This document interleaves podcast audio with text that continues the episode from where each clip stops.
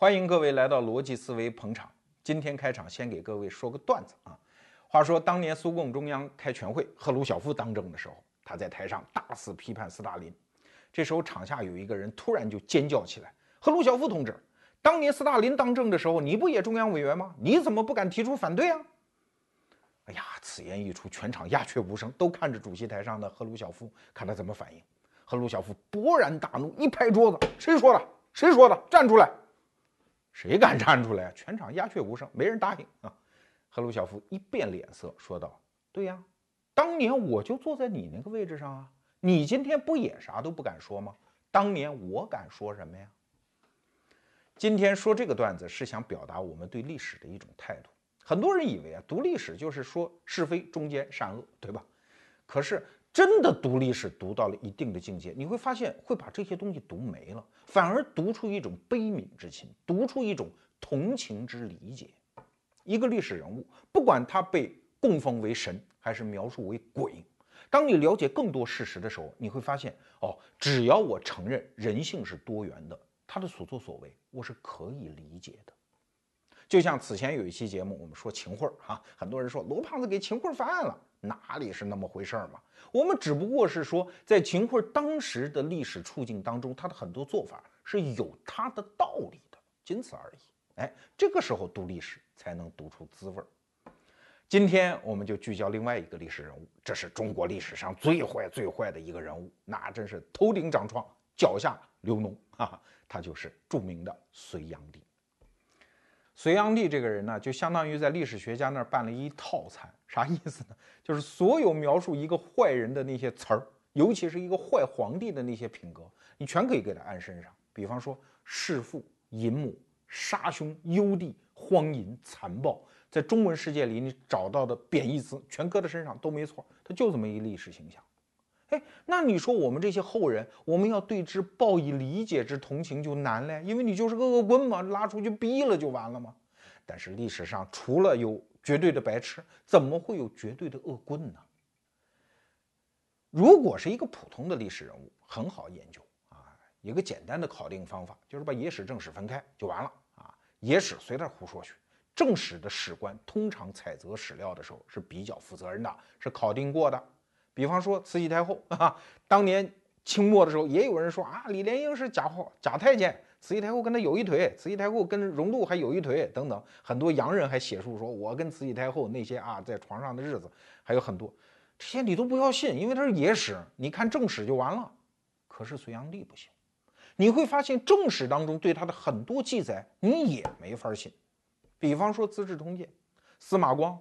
砸缸那位那老爷子，史学界泰山北斗啊，他白纸黑字写的，你说你信也不信。比方说这本书里啊，《中国皇帝的五种命运》，它的作者张宏杰先生，我很喜欢的当代中国的民间历史学家，他就写到一个故事。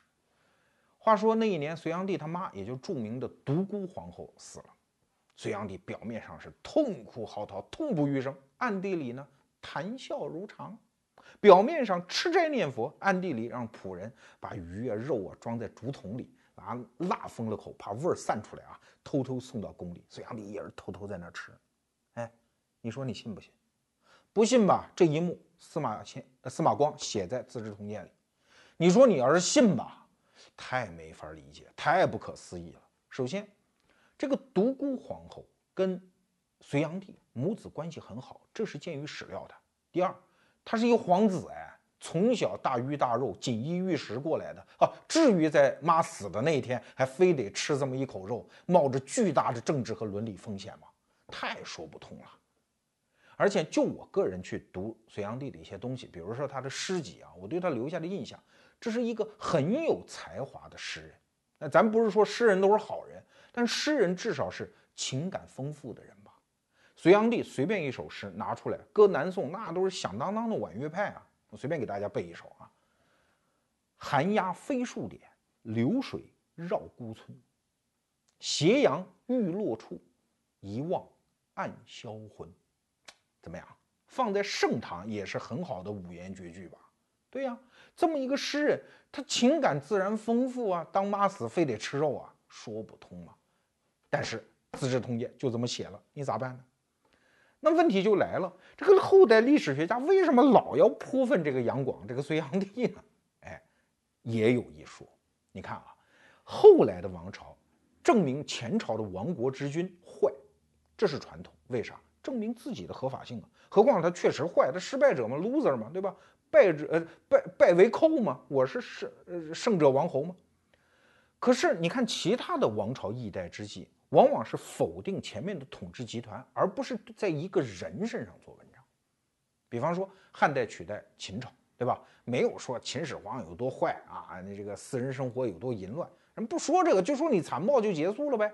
人明太祖把元朝赶走，就说民族矛盾驱除胡虏，恢复中华就结束了呗，就完了。但是隋唐一代之际不是这样，因为他们本质上是一伙的。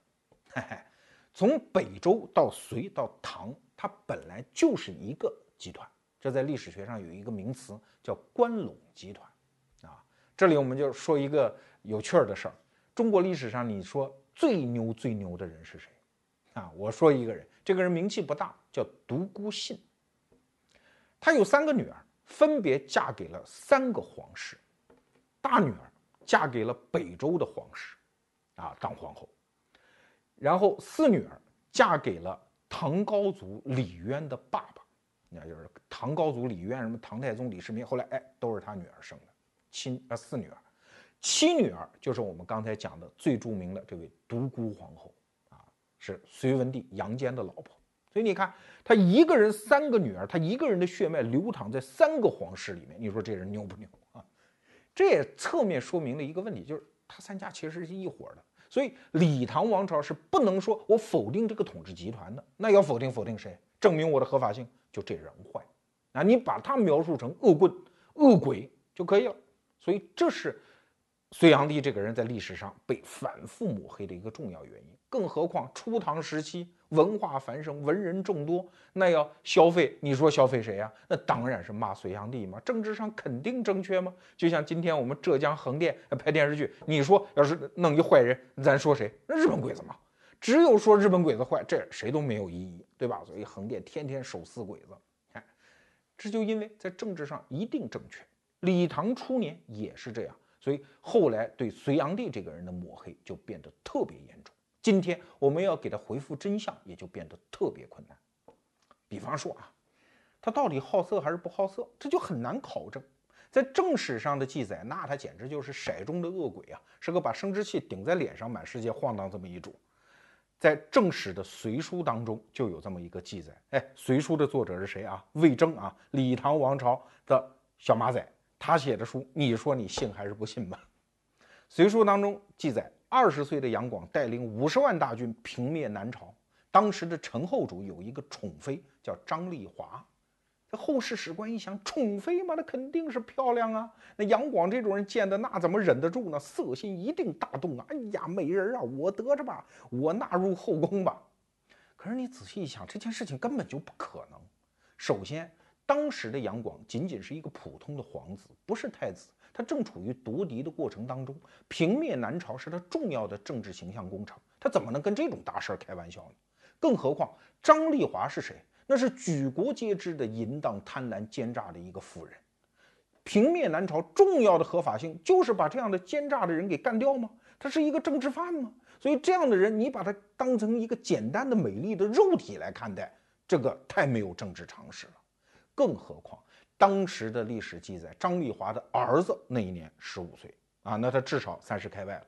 二十岁的杨广对一个三十岁的御姐这么大兴趣，你这个是说服不了我的啊。所以这件事儿可以推断就是污蔑，可他鉴于正史哦。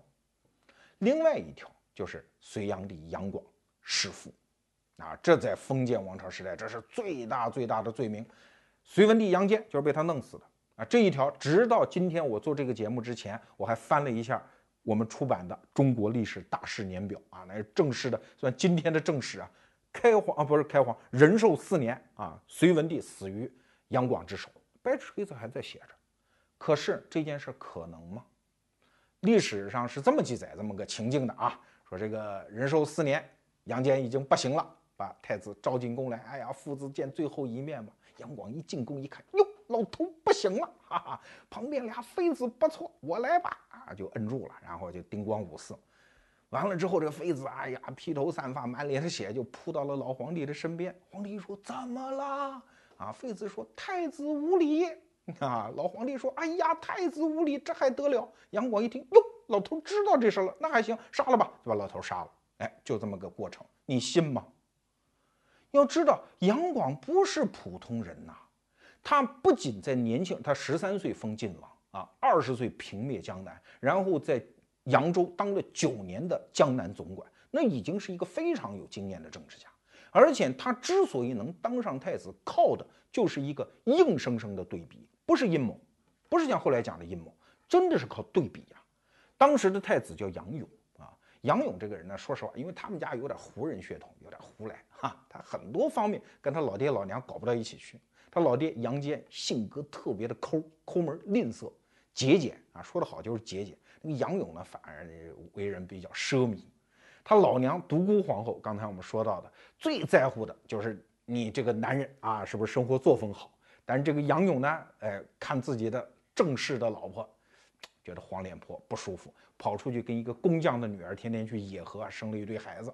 老娘对他又不满，他老爹呢特别猜忌，而这个杨勇呢，天天跟江湖的豪侠什么带剑上朝，就就这些人搞在一起，他老爹看着也不爽。其中有一故事啊，就是杨勇二十岁那年，有一次冬至嘛，朝臣都要到隋炀呃，隋隋文帝杨坚这儿朝贺，朝贺完了之后。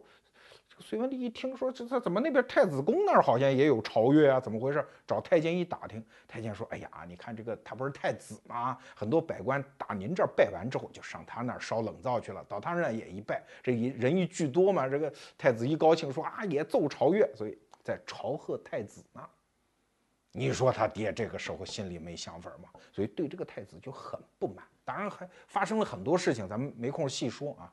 总而言之。当时远在扬州的杨广，就是后来的隋炀帝，真的是靠自己非常好的名声，因为他在南方啊，礼贤下士啊，整理文化，然后管理江南，结交当时江南的名士，做了很多政绩，真的是靠两个对比。老皇帝是越看这个长子就越不舒服，然后才在开皇二十年决定换太子，啊，这是硬功夫啊。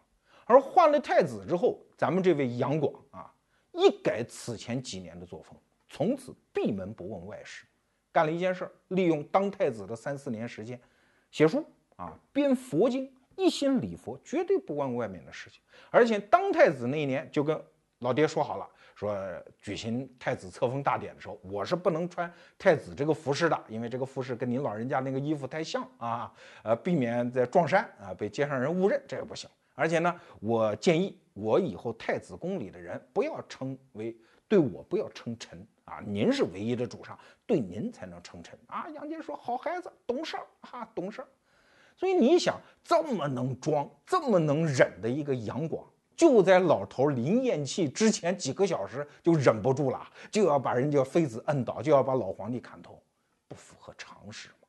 这个时候最符合他的利益的就是。认认真真伺候老皇帝最后一战，端茶送水，端汤喂药，当好一个孝子，顺顺利利接班，挺过几个小时，天下就是你的，对吧？常人都会这样。而且当时的政治局势也非常凶险，他几个弟弟都在外头，已经有内线报道要造反了，所以这个时候他还有心扑上去，突然一下脱掉了几十年的伪装，变成一个禽兽，你说这可能吗？所以，即使是一直要给杨广抹黑的那些唐朝的文臣，在《隋书》里面都没敢这么写。哎，但是后来很多历史书居然就这么写了。哎，说到这儿，你会说罗胖子没劲啊？给杨广这么一个人死了都那么多年的人，你替他翻什么案呢？翻完案对我们有什么用呢？对，我想说的是，了解杨广这个人，对我们今天还是有很大用处。刚才我们一条一条的驳斥了正史当中关于隋炀帝记载的那些不实之词，你可能会说，这有什么意思呢？无非是翻看文章呗。什么正三七开，倒三七开，虽然主流是坏的，毕竟有一部分是好的，这有什么意思呢？没错，如果我们观察一个历史人物，不能构建一种情境，把这个人放回去，让他的行为得到合理性的、令人信服的解释，我们这活就算是没干。要知道，杨广不管我们怎么替他说话，替他喊冤，他毕竟是个亡国之君吧？一个花团锦簇的王朝，毕竟让他变成了废墟吧？他毕竟是一个悲剧性的结局吧？那你说什么原因？如果你说不是因为他个人道德品质败坏，什么好色荒淫，那你给出一个新的解释啊？哎，你看，这就是历史阅读者的功力所在了。这就是这本书《中国皇帝的五种命运》好看的地方啊。它的作者张宏杰先生为我们重新构架了一个隋炀帝的故事。让我们把历史的时针拨回到公元六百零四年，大隋仁寿四年，这一年隋炀帝登基。在后来看来啊，这一年没什么事儿可干。你看，天下统一了吧？风调雨顺吧，民生殷富吧，天下太平了吧？你杨广坐在皇帝位子上，你就老老实实当一富二代就完了，垂拱而治，当一个守成之主。但是在当时的人看来可不是这样，因为隋文帝杨坚的最后几年，也就是从开皇二十年到仁寿四年这一段时间，他陷入了一个老皇帝该陷入的那种困境，那老糊涂了吗？越来越猜忌，开始屠杀功臣。开始各种苛捐杂税，对老百姓越来越严酷。所以杨广登基之后，满朝文武，哎呦，突然放了心了，老家伙终于走了，不整天喊打喊杀了哈。突然来一个少年天子，而且文采风流啊，名声极好啊，对吧？这样的天子，我们大隋江山新领导班子带领下，是不是要再上一层楼来？这是天下人的希望。在杨广看来，当然也是这样。啊，老爹晚年干那些事儿，虽然他不吱声啊，装死嘛，对吧？当太子嘛，小心谨慎，但是心里是有想法的呀。所以一上台干了三件事：第一，把老皇帝临死时候颁布的那些严刑苛法全部废除。啊，杨坚的晚年狠呐，老百姓偷一升以上粮食杀，偷一个大子儿杀，哎，这些都废除，大规模改定了大隋律。更重要的也是有趣儿的一点啊，在中国这么多皇帝里面，我只看见杨。广干过这件事儿，就是把谋反大罪的连坐给废除了啊！你造反就杀你，跟你家人没关系。你看多先进的法治思想啊！这一条到唐代的时候，哎，又恢复了，哈哈。所以历史上好像干过这件事情的只有杨广。第二呢，普免天下钱粮，因为他老爹实在是太能抠门了，把天下搜刮搜刮，整天啊就跟一个聚宝盆似的，天搜刮民间。据说他临死的时候。国家的府库里的粮食足够天下人吃五六十年，这数字我有点不敢信啊，但是历史上就那么写的。但至少那个时候，皇家的粮仓里真的是堆满了粮食。你看，富二代跟富一代那想法就不一样。杨广说：“你搞那么多粮食干什么？最后不是烂了，喂猪都没人吃，没猪吃，对吧？给老百姓免啊，普免天下钱粮这一条啊，要知道在杨广执政的时间干过多次。”而且一次一次的降低天下的税率，啊，所以他不是一个不懂得宽仁之道的皇帝啊。第三件事情，杨坚这个人呢，史上记载叫素无学术，这人呢大兵出身，武将出身啊，那看不起知识分子，不太尊重知识分子。那杨广不同，他本来就受过完整的儒家教育啊，所以礼贤下士啊，开科取士，哎，你看科举制正式开始。就是从杨广这时候开始的，对吧？开启了一代文治，一改他老爹那种素无学术的治理方法。当杨广干完这几件事情之后，天下儒生心中简直就是升起一轮红彤彤的红太阳啊，简直是圣主临朝啊！于是雪片一般的称颂贺表飞向朝廷。但是在杨广看来，这算什么嘛？不过先上几道凉菜，你们先吃着玩玩。要知道我在太子府隐忍那几年，装孙子那几年，你以为我天天真在抄佛经呢？我在构画我伟大的未来帝王生涯嘞！我将来要干的事情是你们这些儒生想都想不到的嘞！果然，当年十一月一道诏旨下来，说给我征发十万民夫到洛阳北边，先修一条一千里长的堑壕，以备北方的突厥骑兵南下。可是为啥要修呢？十七天之后，答案揭晓，一道诏旨下来。皇帝决定在洛水之滨修建帝国全新的都城洛阳。开过年之后，三月十七号，百万民夫集中在洛水之滨，当时世界上可能最大的一个工地，修建洛阳。又几天之后，一道诏旨下来，再给我征发百万民夫修建大运河的第一期工程通济渠。又几天之后，几个大臣奔赴南方，要为五个月之后皇帝的南巡打造万艘大船。嘿嘿，你看，你熟悉的那个隋炀帝出现了吧？这是抽风的节奏吗？找死的节奏吗？为什么要得这种精神病似的，开凿那么多大的工程，而且同时开建呢？正史上的解释是这样啊，说这个就是迷信，江湖术士给皇帝进言啊，其中。有一个说法，这见于《资治通鉴》哦。有一个术士跟这个皇帝讲说：“您呐，我给你算过了啊，五行当中你属于木命，啊，金木水火土的木，你就不能在长安这个地方待着，你得去洛阳。”隋炀帝一听，好啊，那就建个洛阳呗，哎，就下圣旨。又有一个术士跟他说：“哎呀，老臣这个往东方一望，在那个睢阳那个地方，现在在江苏啊，睢阳那个地方有王气，有人要想取你而代之。”那隋炀帝说：“那怎么办呢？”修大运河破他的王气哦，那就修大运河。你看这工程在正史上认为是这个理由，当然后来还有一些五花八门的解释，说隋炀帝就是爱玩嘛。你看到扬州，哎呦不愿意坐车，又修条河，我要坐船去啊，就修大运河。很多解释是这样，很滑稽。隋炀帝那是什么人？他怎么会基于这些可笑的理由征发天下民夫？那杨广为什么要兴建这两大工程？如果站在隋朝当时的历史情境里，你就看得比较清楚。因为在隋朝统一之前，中国已经分裂了四百年，其中只有西晋的时候短暂统一过，所以当时分裂的势力和趋势仍然是非常大的。在当时的老百姓看来，这分裂才是常态吗？统一是个变态呀！你隋朝刚刚统一，在精神文化上，你敢说你统一了吗？所以，如果要锻造一个大一统的千秋帝国，对不起，你必须还要下几招妙棋哦。所以你看杨广下的这两招棋，你不得不称之为是妙棋啊。第一步，把都城移出关中，在洛阳新建一个东都，和原来的长安形成一个扁担之势，这才挑得动整个帝国呀。原来你只在长安当都城，那好，江南、山东发生的事情，你鞭长莫及嘛？就在杨广登基的那一年，他弟弟造反，对吧？消息两个月才传到长安，这才派兵去镇压。虽然也镇压完了，但是这是一个危险的信号啊！如果帝国的中央没有一个中枢机构，你很多事情你是照顾不到的哦。这是东西矛盾，还有南北矛盾呢。杨广是带兵平灭陈朝的主将啊，他还当了十年的将军啊，江南主管啊，他太知道这个国家南北方人民没有统一嘛，在精神文化上，北方人、南方人互相之间瞧不起，因为长达四百年都属于两个国家，你说他能够在精神上完成统一吗？所以必须修建一个大运河，完成南北双方沟通货物乃至军事物资的一个大孔道。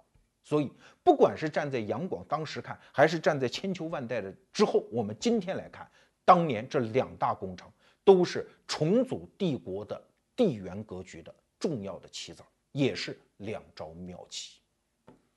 还不仅如此，要知道杨广可是富二代啊，他老爹搜刮天下啊，攒够五十年、六十年够吃的粮食，他作为富二代，他会怎么想啊？接着搜刮，接着囤积粮食。那不是没出息的富二代吗？天天只会做理财产品啊，找私人银行，也想着财富增值。有钱就得花嘛，而且花在刀刃上嘛。所以杨广干的事情和其他朝代的其他的那些英明神武的帝王干的没有什么两样了。比如说汉朝。文景之治积攒了大量的财富，汉武帝上台花呀，对吧？打匈奴啊，虽然打到后来也是民穷财尽，但是毕竟帝国拓地千里，而且除却了匈奴这个肘腋之患。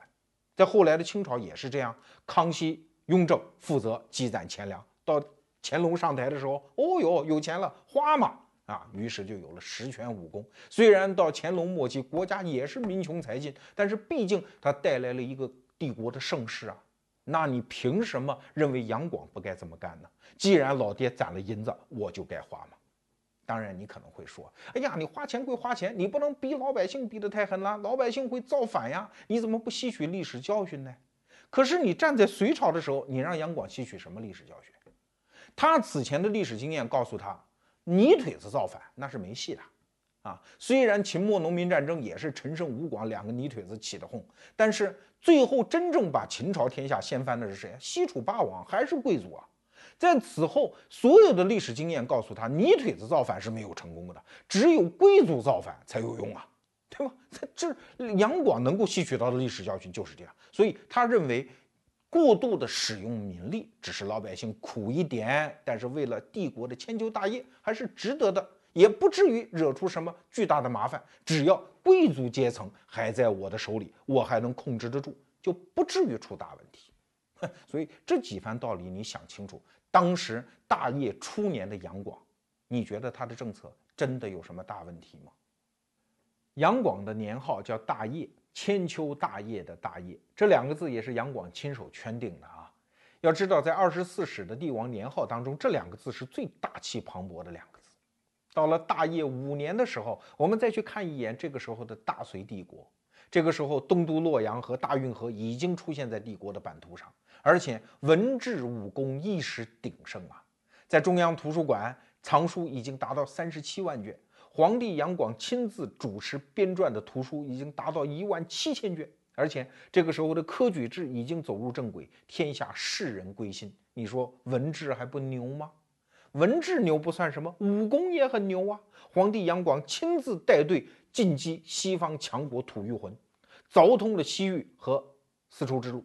把青海纳入中华帝国的版图，设置郡县，哎，武功也是一时极盛，天下的经济也是好的不得了。而且杨广真的是走运，他上任这五年的时候风调雨顺，财富滚滚而来，天下的民户达到八百九十万户，人口达到四千多万人。这两个数字你可能听来没什么感觉啊，可是你要有对比呀。后来号称贞观之治的唐太宗时期，你知道民户有多少？将将三百万户啊，也就是大业五年时候的大概三分之一左右。所以，如果要论国力的鼎盛，杨广大业五年达到了中国历史上的一个巅峰。对于这个时候的杨广来说，距离千古一帝已经不远了。如果大业五年他得个什么 SARS 啊、什么禽流感啊死了 啊，他就是千古一帝。后来什么唐宗宋祖，那一定要排在他的后面的。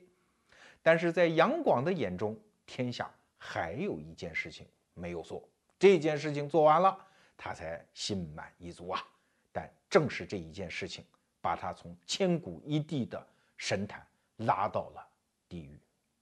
到了大业五年年末的时候，隋炀帝杨广在朝堂上宣布了一个决定：朕决定兵发辽东，攻灭高丽。在后来历史学家看来，神经病嘛，完全脑子进水了。人家高丽就是今天的朝鲜啊，地处一隅，罪而小国，距离你中华本部山高水远，你搭理他招惹他干什么嘛？完全是一个自大帝王的虚荣心、自我满足嘛。但是在当时的历史情境里，可不是这样哦。首先一个原因是大一统问题，要知道，朝鲜脱离中国本部，这是。晋朝才发生的事情啊，它天然是中华文明的一份子啊。它的开国始祖不是号称是当年商朝的箕子吗？所以对于隋朝来说，哎，你不是晋朝才出去的吗？我现在要统一天下，你当然得回来了，对吧？回归祖国怀抱嘛。呃，你这个某某海峡两岸都是中国人嘛，对不对？哎，这是第一个原因。第二个原因。就是当时的高丽可不是现在那个朝鲜人畜无害的样子，哈哈，只有一小胖子在那淘气。当时可不是这样，它有点像上个世纪七十年代末的越南啊，虽然是个小国，但是横得不得了啊，经常欺负周边的小兄弟、小部族、小国家。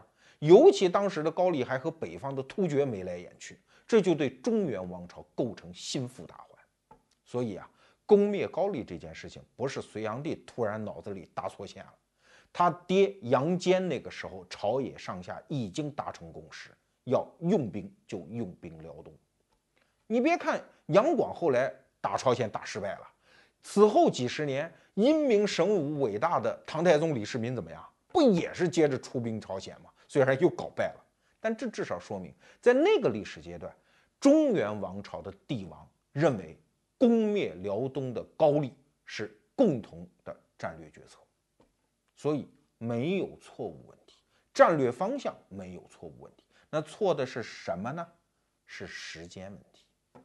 当时朝堂上的文武大臣都不同意啊，都上书劝谏，说你不能去啊。为啥？你把你爹的那点家底儿都快折腾完了，民穷财尽，老百姓已经受不了了。你这时候还搞这个，不行不行不行。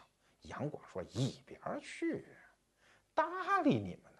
你别看杨广这个人啊，在历史上他留下很多记载，都说他什么秉性深沉呐，啊谦恭有礼啊这些，但是他有强烈的智力优越感，他不听这些文臣的。朕干什么没有干成？哪件事情你们看来都不可能，对吧？当年灭南朝陈国不是我灭的吗？后来当太子我不也就当上了吗？啊，打吐谷浑我不也就打了吗？都是我的事儿，你们就别说啊，你们就执行就可以了。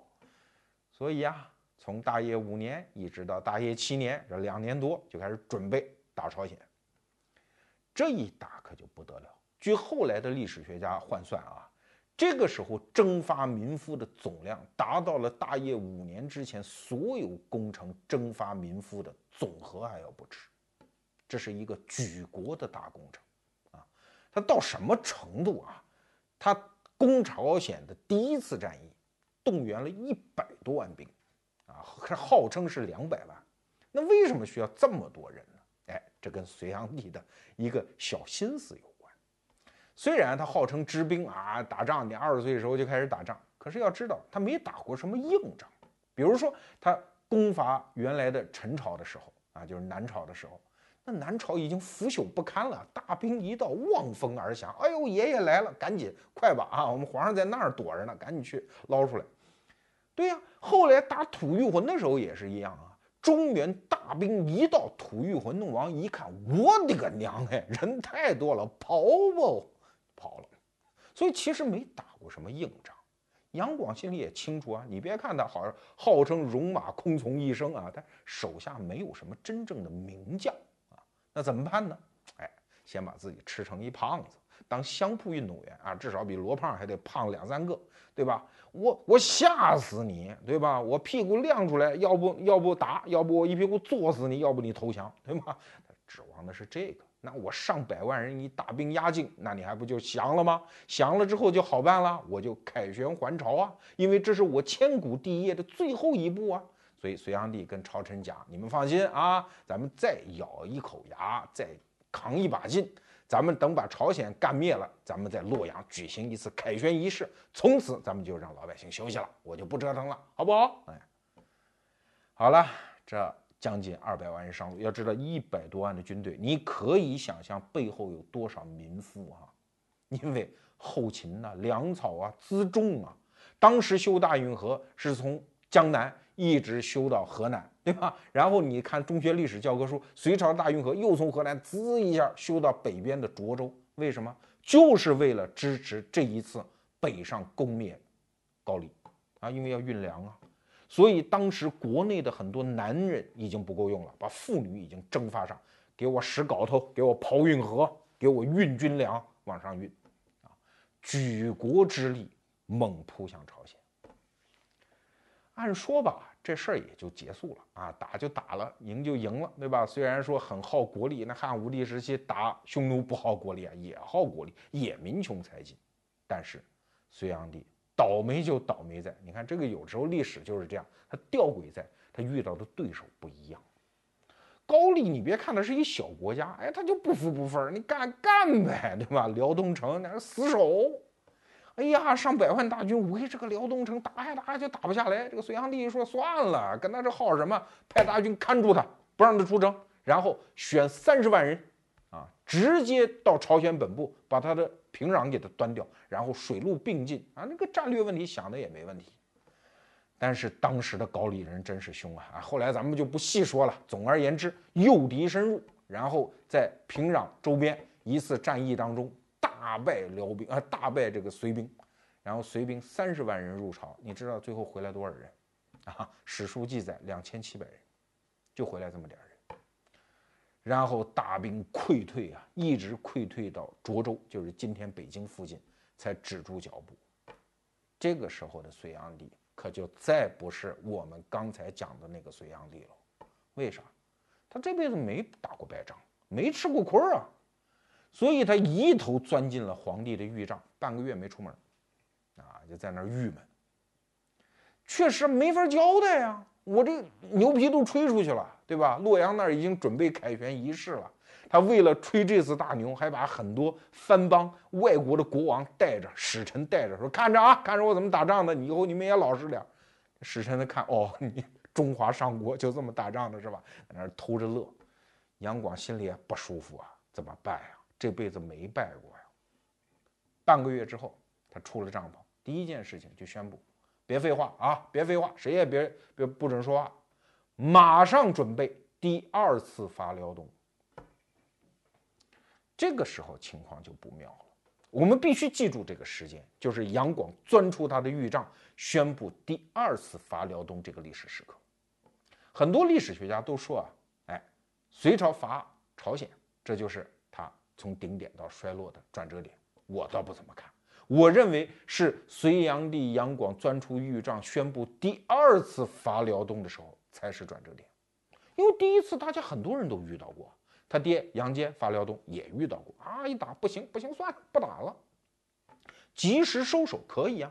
唐太宗也干过这件事，打朝鲜，一看不行哦，打不过打不过不打了。唐太宗那时候不是说吗？哎呀，魏征不在，魏征死了，魏征死了，魏征要是活着，我绝对不干这一仗，对吧？知道收手，杨广不行，为什么？叫恼羞成怒啊，说觉得尊严受到了冒犯，于是准备了第二次东征。哎，这一次东征动员的民力就更可怕了，因为杨广认为，那既然第一次我们对吧，吃一堑长一智嘛，战略上我就得重视他嘛，对吧？所以准备的民夫包括各种辎重粮草是第一次的一倍。大家算算账啊，在征辽东之前，大业五年，已经国力快差不多了。经过一次征辽东，几十万人死伤。大量的粮草的辎重的丧失，国力进一步被耗竭。等他第二次又动员了一次一倍以上的资源，再扑向高丽的时候，这个时候国家是什么样？已经快到了骆驼背上最后那一根稻草压上的时候。所以这时候民间已经乱了，很多老百姓说不活了，活不下去嘛，对吧？不是说没粮食吃，是兵役太重，已经到了全国皆服役的程度了。所以当时就有一首著名的歌，叫《无相辽东浪死歌》。老百姓说的：“妈去你妈的，不道德反正死嘛，对吧？何必跟着你皇帝到那个异乡去死呢？跟你拼了算了。”这个时候，各地的盗贼就开始蜂起。但是我们前面讲过啊，杨广并不在乎这些人，因为说白了，你不就是泥腿子吗？你是活不下去，你你抄刀跟爷爷干，对吧？我职业军队还怕你这些泥腿子吗？你不就是为了一口粮嘛，对吧？我是为了王朝的整个统治啊！你这个争斗太不对称了，而且此前也没有经验告诉大家，泥腿子自发的这种反抗能够动摇我王朝的根基啊，不存在这种可能啊！所以杨广并没有太在乎这个时候到处是盗贼，也就是农民起义军呢这种状态。第二次又开始攻伐。好了，等把辽东城围住，打打打打打，正在那打呢，出事儿了。什么事儿呢？洛阳的杨玄感叛变。杨玄感是谁？是隋朝的，那真是几朝的大臣杨素的儿子啊。杨玄感那可是贵族哦。你看，杨玄感叛变给隋炀帝带来的信号就是大事不妙。不仅杨玄感本人是贵族，而且他是在洛阳发难。要知道，很多他身边的大臣的子弟呀、家属啊、老婆、啊、娇妻美妾呀、陈圆圆呀，啊，都在洛阳，还是把杨玄感一把给包着了，对吧？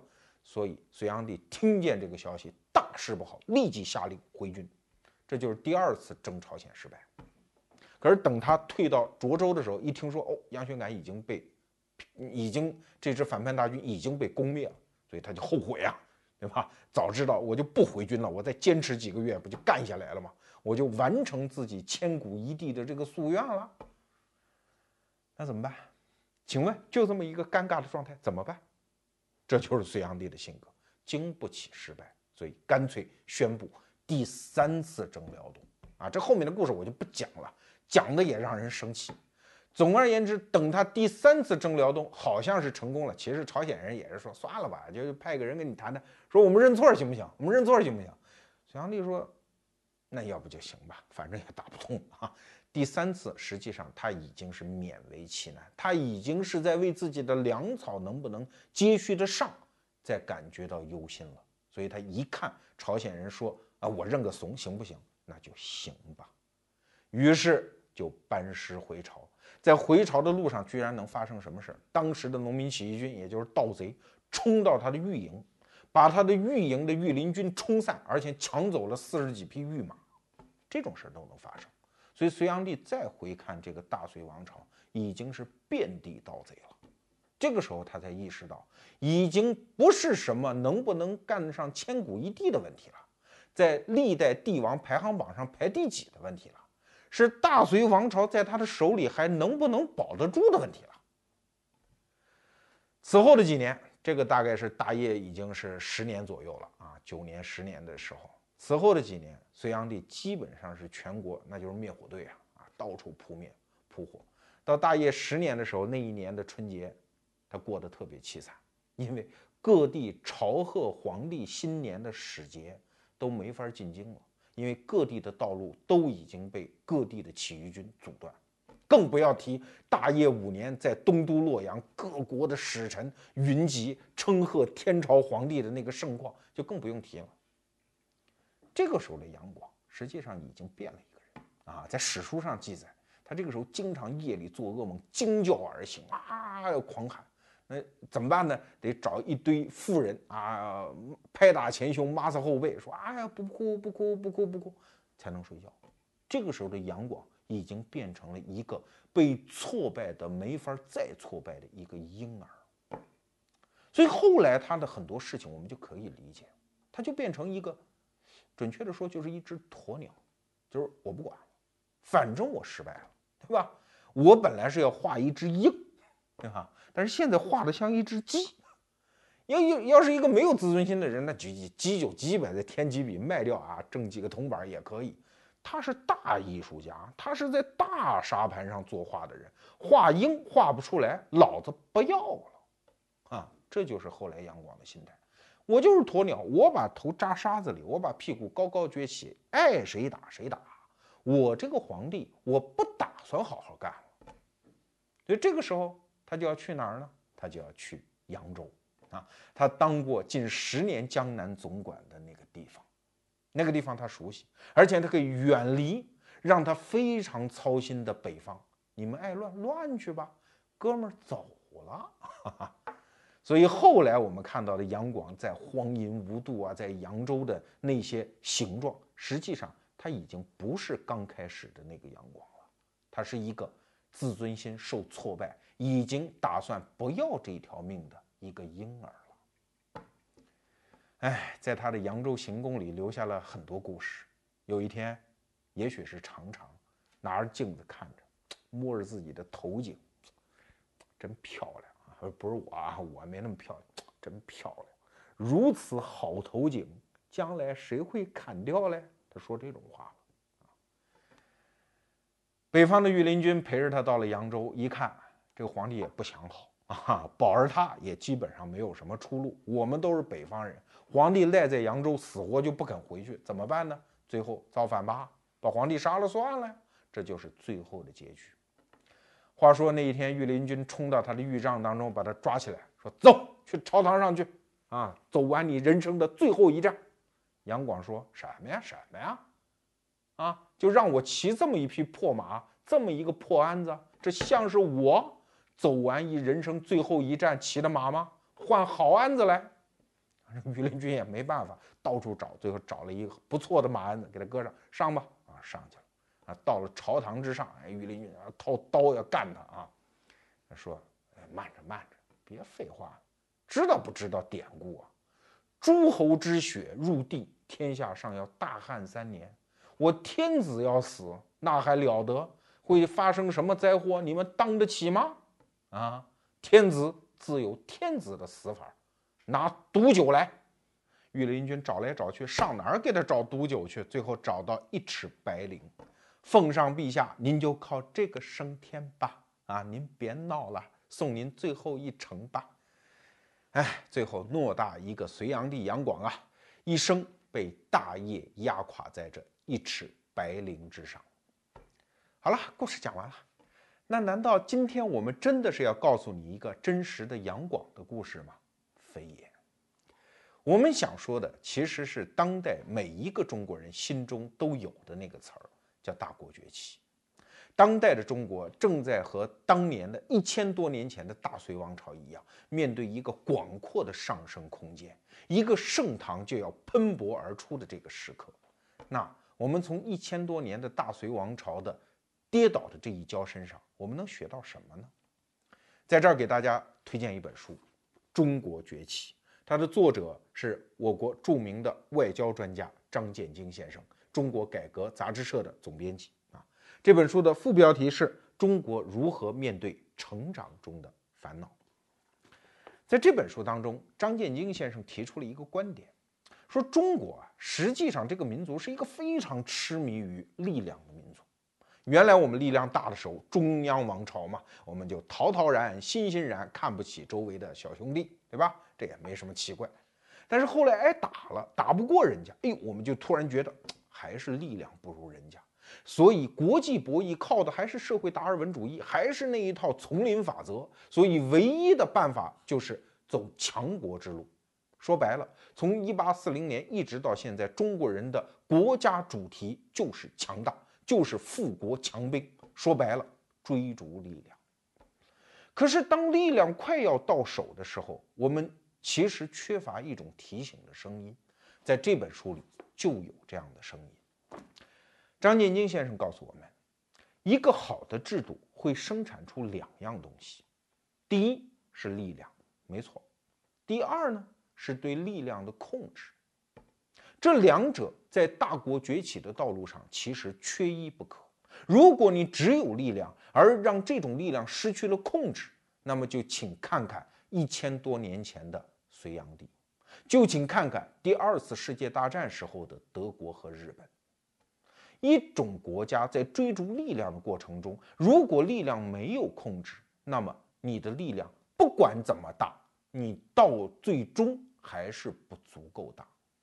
如果你有力量的控制，那么虽然你的力量不够大，但是你可以寻找到一个和你的力量的规模相匹配的目标，所以你也可以避免失败。所以啊，不管是杨广还是德国还是日本，他都在告诉我们，一个优良的制度可以生产出的力量和对力量的控制，这是当代中国走向大国崛起的路上的一个。性命攸关的问题。